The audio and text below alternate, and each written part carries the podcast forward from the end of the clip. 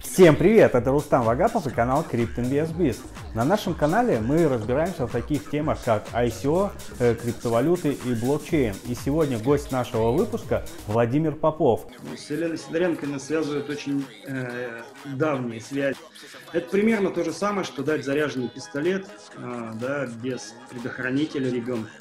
Мое отношение к ней сугубо негативное. Не умеешь работать головой, работай ногами. К ICO-шникам и тем, кто делает ICO, ну, негативное. Павел Дуров смог одурить э, большое количество больших бизнесменов. Привет, Мавроди. Если команда вдруг развалилась, то, как правило, ничего не будет работать. В силу того, что я анархист и мои товарищи показали мне систему биткоина. Приветствую, Владимир. Приветствую вас. Для начала расскажите, пожалуйста, в чем ваша экспертность? Сложно установить, но в первую очередь в юридических вопросах и, наверное, в вопросах токеномики. А как давно в крипте и как в нее пришли? С 2011 года пришел в силу того, что я анархист и мои товарищи показали мне систему биткоина как систему автоматической перераспределения доверия. Э, вот. И, собственно, с того момента начал изучать. В 2012 году начал майнить, ну, а, собственно, в 2015 занялся консалтингом в этой сфере. В силу того, что и так работал в IT-бизнесе и по образованию юрист. А под словом анархист, что именно вы понимаете? Ну, если очень коротко, человек, который не приемлет любое централизованное или иное э, безвекторное давление со стороны. А действительно ли верите в то, что мы э, однажды придем именно в децентрализованное общество? Да, конечно, собственно, крипта – это одно из доказательств. На самом деле таких доказательств намного больше. То есть сейчас в мире, если мы берем не Россию, а что-то более глобальное, есть две тенденции. Одна тенденция – это жесткая централизация такая, которая прослеживается в Китае. Вторая, наоборот, когда само государство дает на аутсорс разные сферы. Например, если бы в 50-х годах вы кому-нибудь сказали, что космическим Э, аппаратом будет управлять человек, который э, непосредственно не является госслужащим, да, и сама космическая сфера будет находиться в частных руках, вам бы никто не поверил даже в Соединенных Штатах Америки. Но сейчас это есть, и Безос, и Брэнсон, и Илон Маск развивают, и я считаю, что так будет со всеми сферами, в первую очередь с энергетикой, потому что это самая важная часть независимости любого человека и общества. А вот отношение к вот сейчас ваше именно к ICO? Смотрите, мое отношение вообще к криптовалютам и блокчейну и к ICO, оно абсолютно положительное. Есть э, другой аспект, который э, заключается в том, что сообщество, которое находится вот в централизованном э, мышлении, в централизованных рамках, оно не умеет пользоваться этими инструментами. Это примерно то же самое, что дать заряженный пистолет да, без предохранителя ребенку ну, в общем-то, э, результат может быть очень плачевным.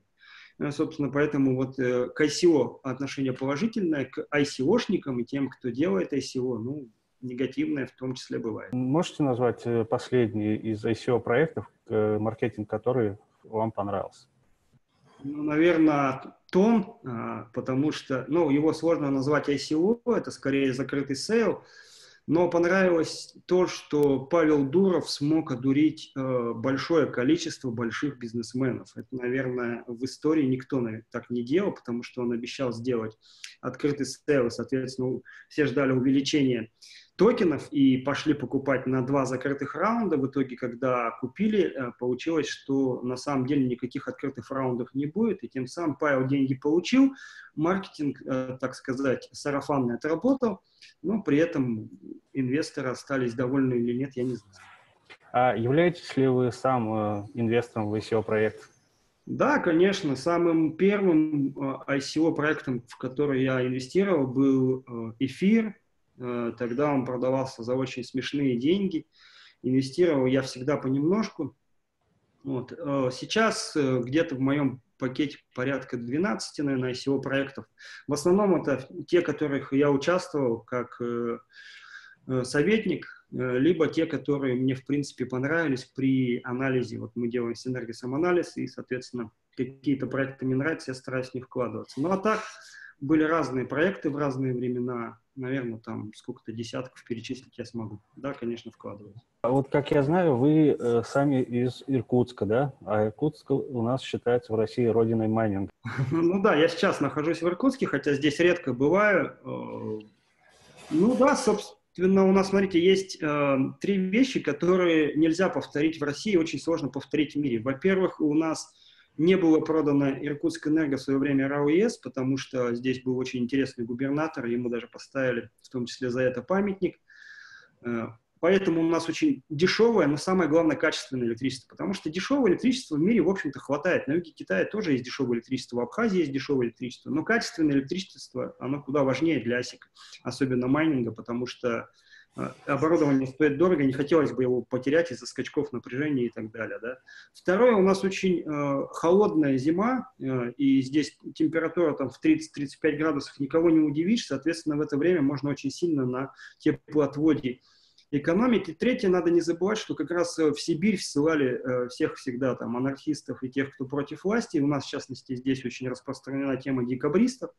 И это сказалось очень сильно, то есть здесь очень сильное криптосообщество, очень большое криптосообщество, которое намного превышает там э, криптосообщество во многих городах-миллионников, и поэтому много проектов, связанных в том числе с майнингом, там и Криптодом, сюда приезжали снимать и CNN, и там 224, и здесь есть ребята, которые делают теплоотводы и делают, разрабатывают блоки для майнинга, поэтому в этом смысле, да, действительно здесь родина майнинга, не только из-за низкого электричества. Какое отношение к ICO-проектам, которые завязаны вокруг майнинга?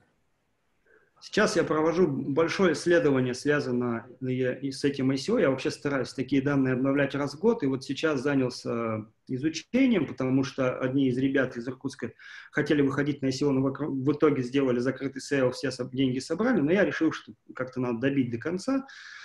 Отношения у меня двойственные. С одной стороны, есть много хайповых проектов, которые ничего не делают, привлекают деньги под покупку железа. Это понятная история «купи-продай», и я к ним отношусь никак и фактически, наверное, негативно.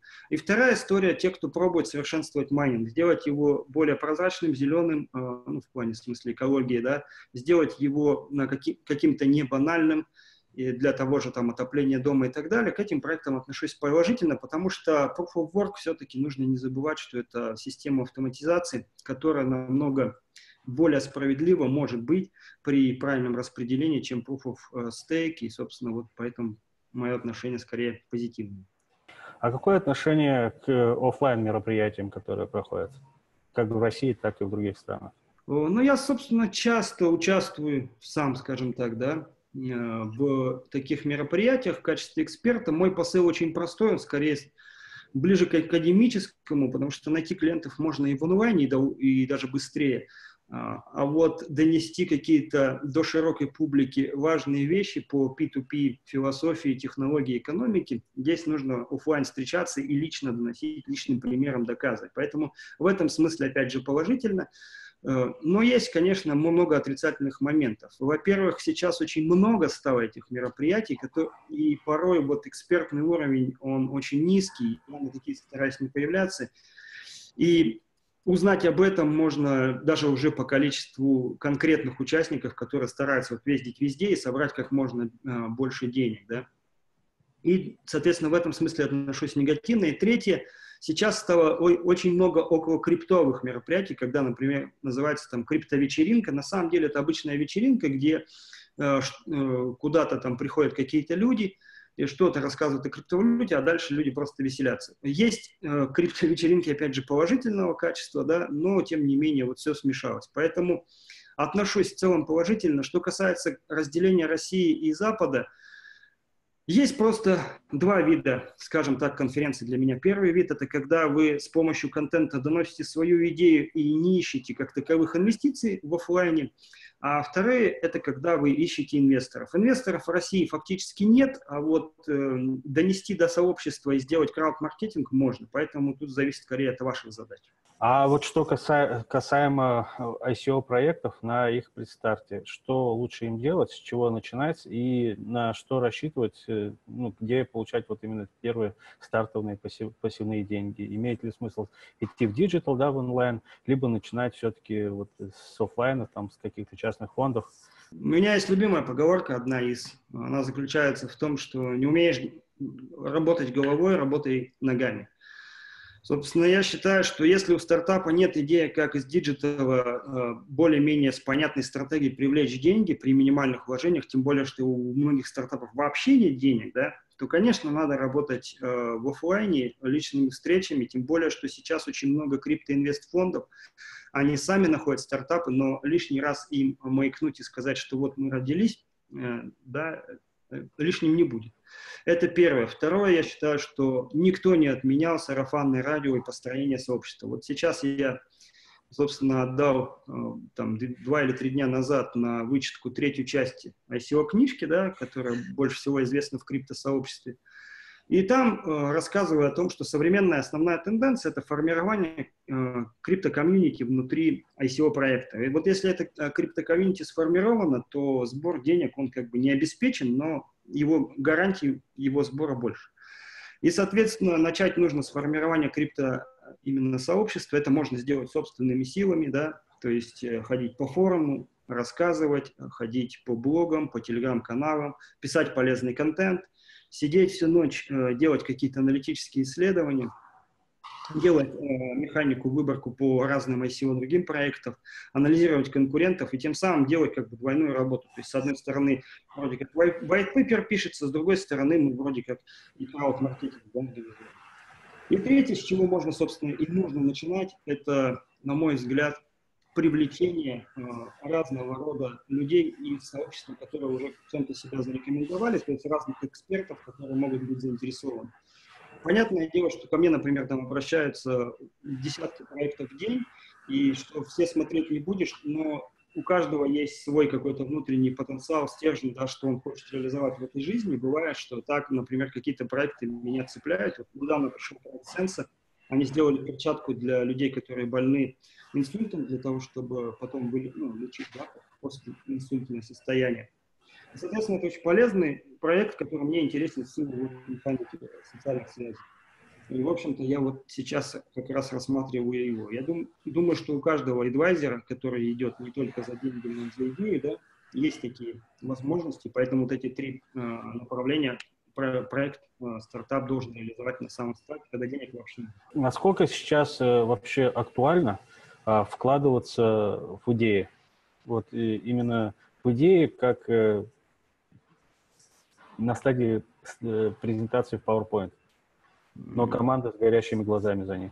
Ну, вообще, на самом деле, команда всегда самое основное. И если что-то случается с командой, даже если у нее был готов, э, готова альфа, бета-версия продукта, релиз, если команда вдруг развалилась, то, как правило, ничего не будет работать. Я, в общем, ощутил на собственной опыте, на собственных компаниях, ощутил на опыте других э, людей, в том числе там большого бизнеса, да, и это с одной стороны. С другой стороны, если мы говорим э, с точки зрения, допустим, меня, то у меня есть интерес э, входить в проекты именно на стадии идеи, развивать их до конца. Вот, скажем так, там, на бизнес-блокчейн курсе, да, здесь в Иркутске мне подошел предприниматель, который уже состоявшийся предприниматель с хорошим офлайн бизнесом Э, рекламное агентство, да, у него есть деньги. Он э, на основе полученных знаний сказал, давай вот запустим э, проект, связанный с, со здоровьем, потому что все э, делают такие вещи, как там отожмись, получи 100 гигабайт, там поприседай, зайди в метро, э, побегай, получи какую-то книжку и так далее. Но все это делают почему-то в каком-то частном порядке для, для самих себя. Никто глобального, так, а, скажем, агрегатора трекеров не делает. Ну, в общем, мы начали этим заниматься. И вполне сейчас уже дошли до альфа-версии, и совсем скоро будет уже бета-версия. Э, что касается инвесторов, то, конечно, сейчас вкладываться в такие проекты очень высоко, э, ну, с большим высоким риском, да.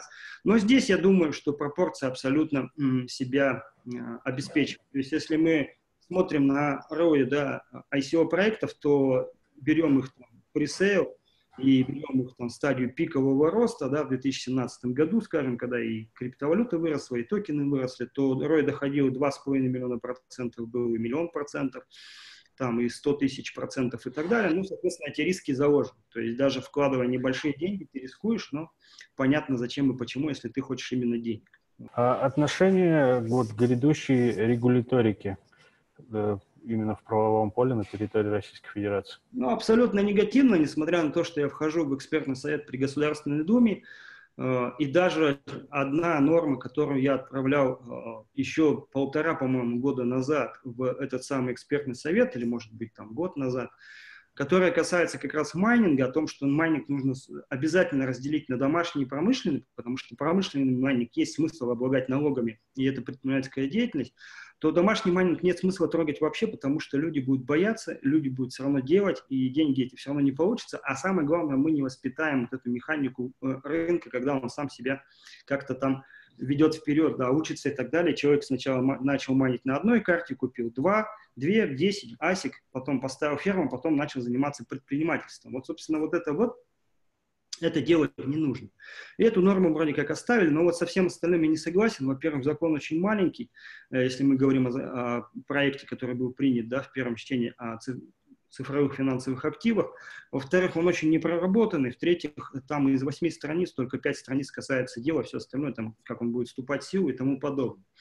Поэтому я думаю, что там еще будет большая нормативная база принята подзаконных актов так, э, у правительства ЦБ и так далее. Тем самым рынок будет все это очень долго ждать, очень медленно э, входить. И почему я в первую очередь против? Я не понимаю, э, зачем это государству. То есть, э, если бы мы разрешили, например, ICO в 2014 году, да, когда они появились, ну, хотя в 2015, а они кинулись, как Минфин, запрещать и говорить, что мы всех посадим на 4, а потом и на 7 лет, да, в итоге этот закон не был принят, но и распугал абсолютно весь рынок, то мы бы получили оборотный капитал, пускай не из всех стран, но хотя бы из стран СНГ. А теперь у нас есть конкуренты среди ПВТ э, Белоруссии, да, где был, принял, был принят декрет номер 8 о том, что можно и майнинговой деятельностью заниматься, и ICO проводить. Есть Казахстан, который стремится тоже выйти в лидеры.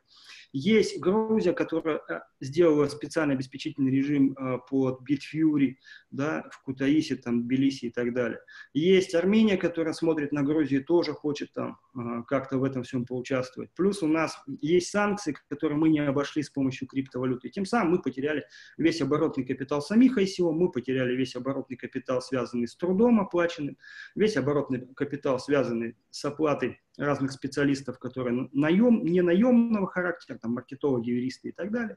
Вот, поэтому я против такого закона. Я вообще не против регуляторики. Понятно, что есть государство, да, и понятно, что оно должно принимать законы. Но в Швейцарии, например, даже при всем том, что они создали правила, при том, что у них там есть очень жесткий due diligence и так далее, у них комьюнити э, едет туда, в ЦУП до сих пор и собирает большие конференции. В ноябре я буду участвовать там, в Швейцарии в конференции, там будет участвовать много сотен специалистов из разных стран мира, которые в том числе хотят организовать биржи, фонды, обменные пункты, ICO-проекты непосредственно в ЦУГе. Почему? Ну, потому что регуляторика соответствующая, потому что никто ничего не запрещает.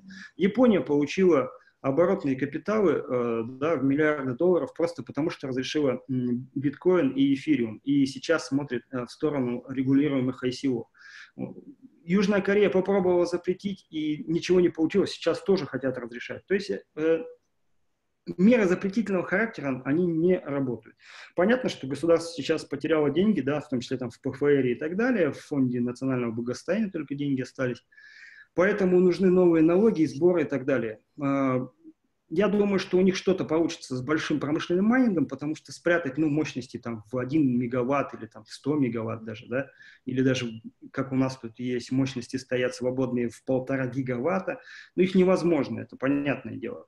Но вот что-то касаемо именно ICO бизнеса, да, где деньги можно переводить там, с офшорной компании, которые сейчас разрешили там, на Кайманах, Бермудах, э, в той же полуофшорной Мальте и так далее, где деньги можно непосредственно э, по разным юрисдикциям гонять с разным юридическим статусом, я думаю, здесь мало что получится, потому что рынок напуган, и вот это письмо Минфина о том, что платите налоги с криптовалюты и ICO, оно не будет работать по, по простой причине, потому что вообще-то есть письмо э, ЦБ 2014 года и 2017 года, где четко сказано, что операции с криптовалютой и также сказано в письме э, Росфинмониторинга 2014 года, являются подозрительными. А подозрительная операция означает, что все операции ваши, по вашему счету будут заблокированы. Соответственно, если я захочу заплатить налоги, выведу их на счет, то, по идее, банк должен заблокировать мои такие операции, когда я укажу, что они с криптовалютой, и тем самым платить мне будет не с чего. Да?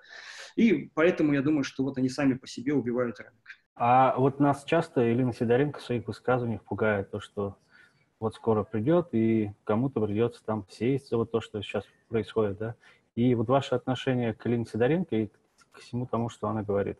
Ну, с Еленой Сидоренко нас связывают очень э, давние связи э, большого спора. Дело в том, что мы его начали еще как раз полтора года назад. Так она в нем и не хочет поучаствовать, она придумывает всякие поводы, то человеку плохо, то у нее время заканчивается, то она просто не, не может ответить.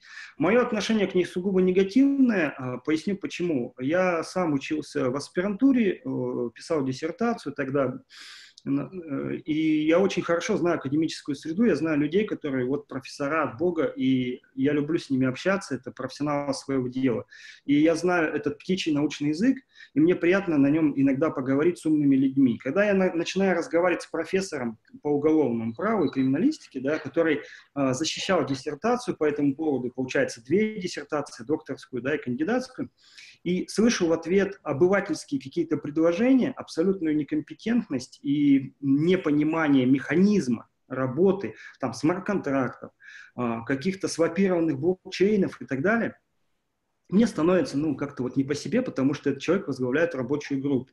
Плюс вот эта некомпетентная всегда отсылка к тому, что там, по, по половому признаку или как-то еще, да, она тоже говорит очень много. Если говорить конкретику, да, что мне не нравится больше всего у Лены Сидоренко, это как раз то, с чего вы начали, что мы всех посадим, вот она была в Олимпийском, да, там выступала с ребятами и сказала, ты, ты, ты сядешь.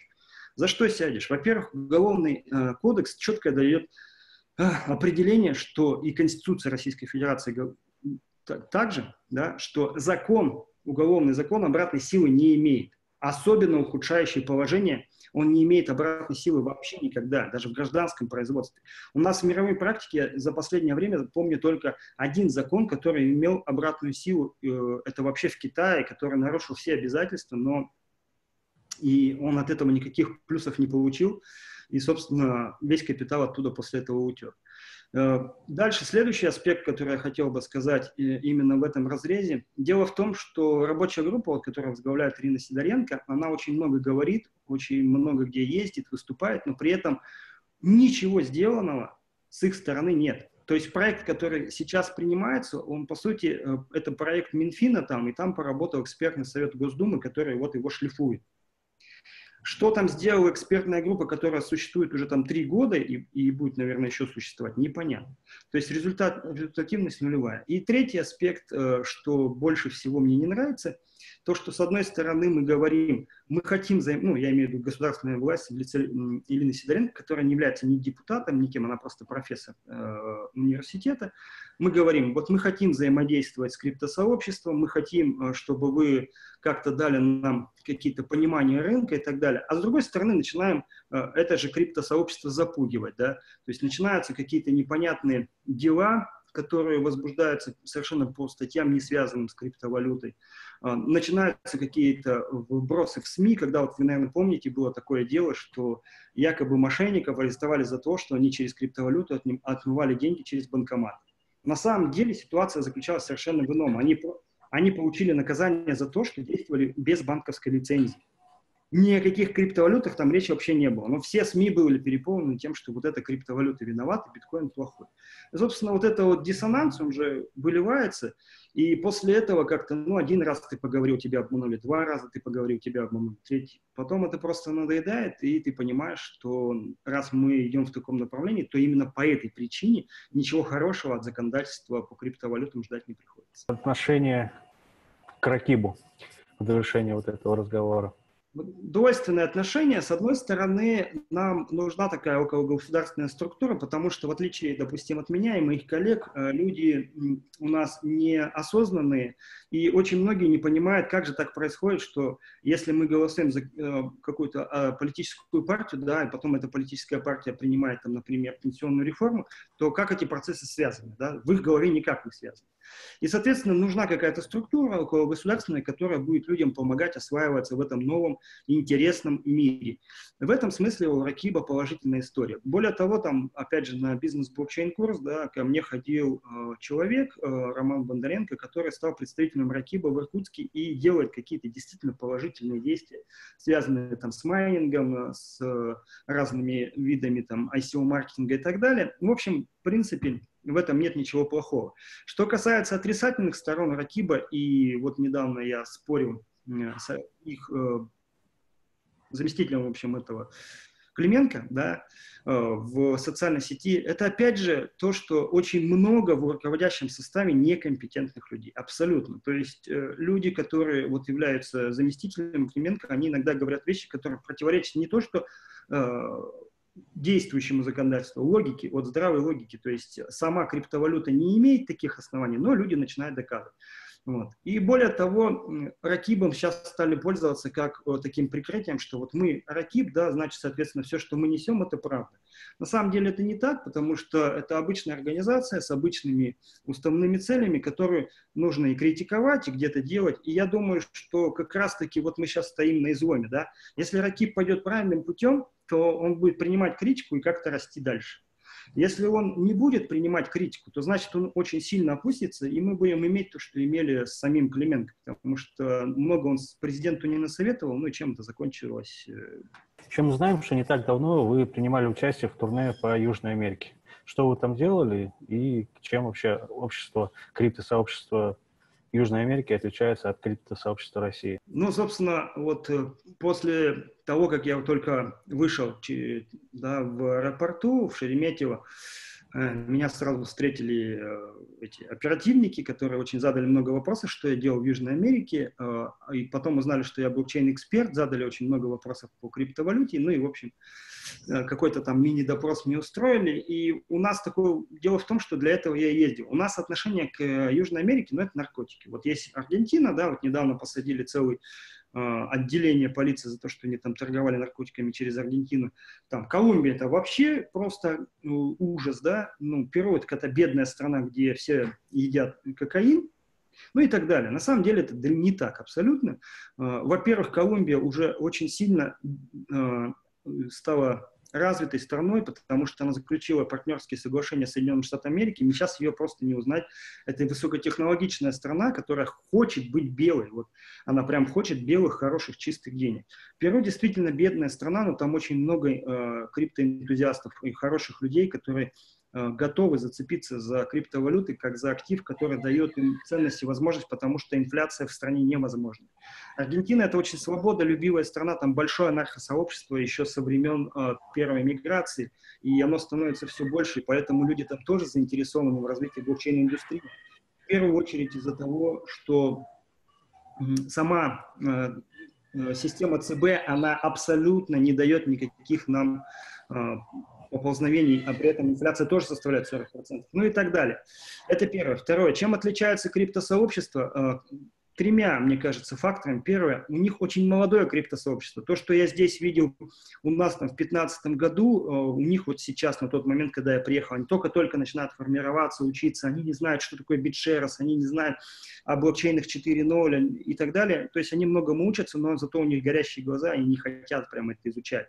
Второе, чем сильно изучается, отличается, они готовы к внешнему восприятию. То есть э, вот в России у нас так, либо получается совсем мы идем на Запад, да, и учимся только у него, и своих вообще пророков у нас нету, а потом оказывается, что Виталик Бутерин, да ты, оказывается, с России, да, вот, а у нас еще Вейвс есть, а еще у нас есть э, Сергей Серденко, который в Австралию уехал и так далее. Вот. Либо мы, получается, наоборот, сосредоточены на каком-то очень локальном э, рынке. То есть вот у нас какие-то две такие грани, да. Там все-таки люди более открыты ко всему, то есть они и американцев слушают, и русских готовы прислушиваться, они готовы и экспертное мнение услышать с каких-то других регионов, при этом сделать что-то свое. Вот. И третье, чем отличается, но они медленные в плане восприятия, но зато они очень э, последовательны в плане реализации. То есть они э, более системные такие люди. Что хуже, что лучше, ничего не могу сказать, просто этим отличается.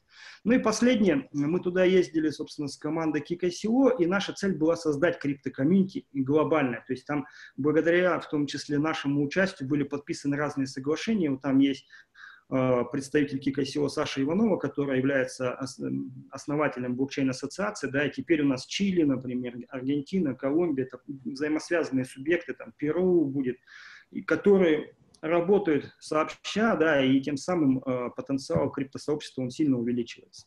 Ну и напоследок такой вопрос, что бы вы сказали Сатоши Накамото, если бы его встретили? Привет, Мавроди. Но а, да, то есть, ну, на самом деле, я верю в две теории создания э, криптовалюты больше всего, то есть их несколько, и во все верю по-разному. Я коротко буквально. Первое, что она создана искусственным интеллектом в результате кризиса 2008 года, который он же и вызвал, этот самый искусственный интеллект. И второе, это то, что криптовалюту создал, собственно, Сергей Мавроди, а потом якобы почил Э, памятью да, усопших, потому, потому что в его смерти верю меньше всего в этой жизни. Ну а если говорить серьезно и совершенно, да, если бы я встретил именно разработчика криптовалюты, я просто ему пожал руку, потому что это то, что ждал я и все анархисты очень много лет мы пытались там это все сделать, автоматизировать, и криптовалюта вообще уже появлялась, и в 90-х годах она была, на самом деле, если говорить об офлайн режиме, да, еще много столетий назад, но вот такую автоматизацию передачи доверия, конечно, никто не делал, поэтому я бы ему просто пожал руку, сказал спасибо. Если бы смог, то поговорил. Не знаю, на каком языке он разговаривает. Ну что ж, спасибо большое за выделенное время, за, за ответ на все вопросы. Пожалуйста. Да. До свидания. Всего доброго. Ну что ж, сегодня от Владимира мы узнали, что мир в вопросах децентрализации не стоит на месте, и все двигается именно в эту сторону. Если было полезно, ставь лайк. Если есть вопросы, пиши в комментариях. Подписывайся на наш канал. Всего доброго, до свидания.